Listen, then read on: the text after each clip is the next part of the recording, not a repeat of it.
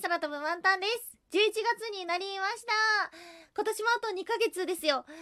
いやー、あっという間。この2020年っていうのは人類にとってもかなり衝撃的な新しい時代が始まったなっていう感じですね。はい。今日はね、ちょっと落ち込んでいるので、久しぶりにワンタンのお話でもしようかなっていうふうに思っております。まあ、タイトルにあることですね。世の中が嫌なものだと気づいたら人生は幸せに溢れていた。これは、なんとも、怪しいタイトル。やべえっていう風に 思ってしまった方がいたら申し訳ございません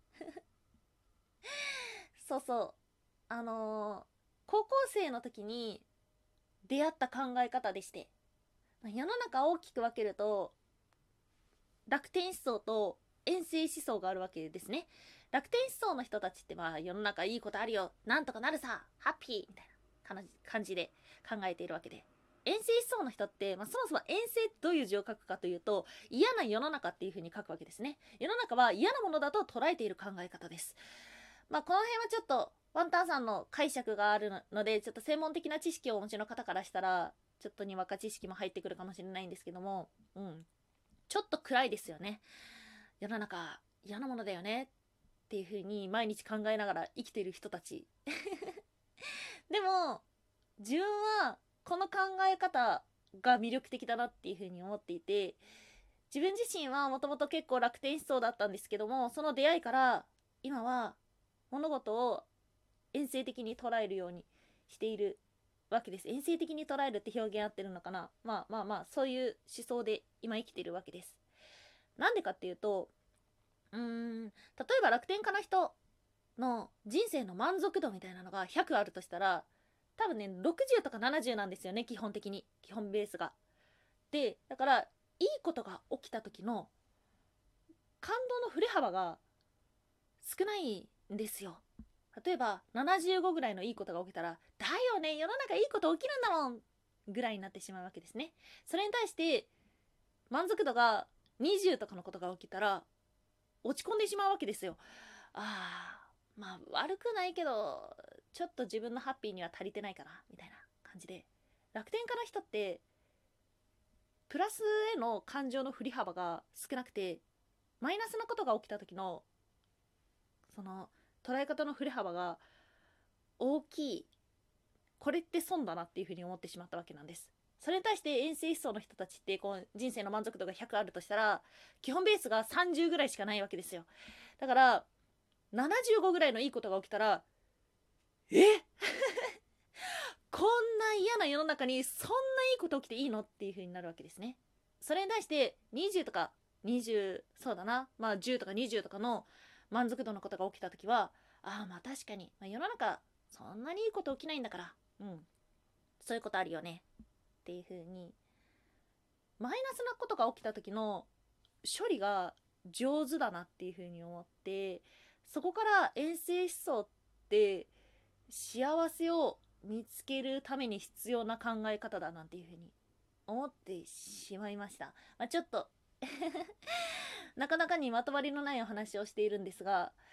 自分は実はこのラジオを通じてあのやる目的みたいなのがいくつかあってそのうちの一つがこのこういう自分の考え方とか捉え方に近い人に出会いたいっていうのが実はあるんです。他にももちろんいろいろあるんですけどこの考え方ね周りの友達全然理解してくれないんですよ。世の中が嫌だと思ってんの？みたいな。じゃあ死ねば。じゃないけど。そそんな過激派はいないけど。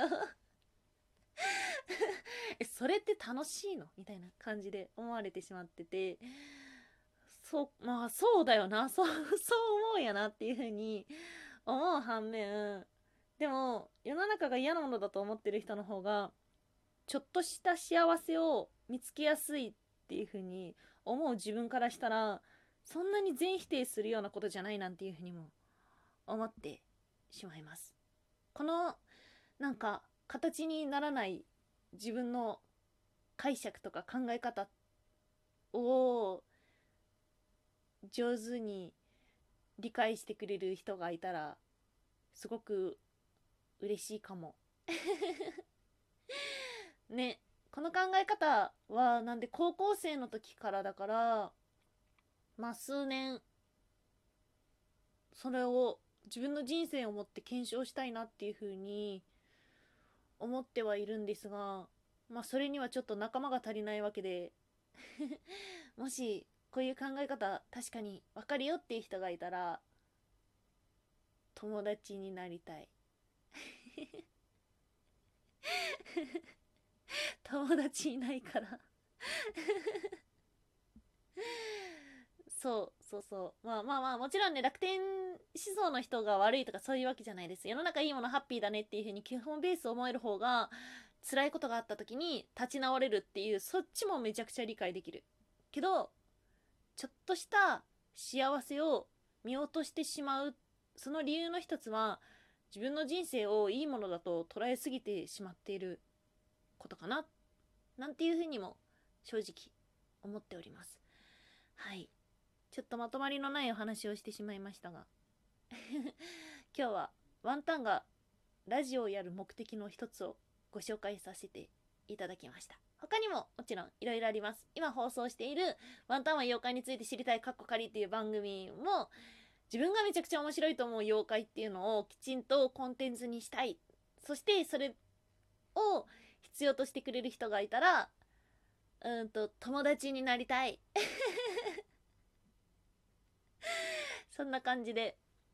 ワンタンはラジオを通じてたくさんの友達を作ろうとしていますぜひ皆さん友達になってください 今日はちょっとお休みムームーもやめときましょうか。はい、ということで今日はお聴きいただきましてありがとうございました。以上、空飛ぶワンタンでした。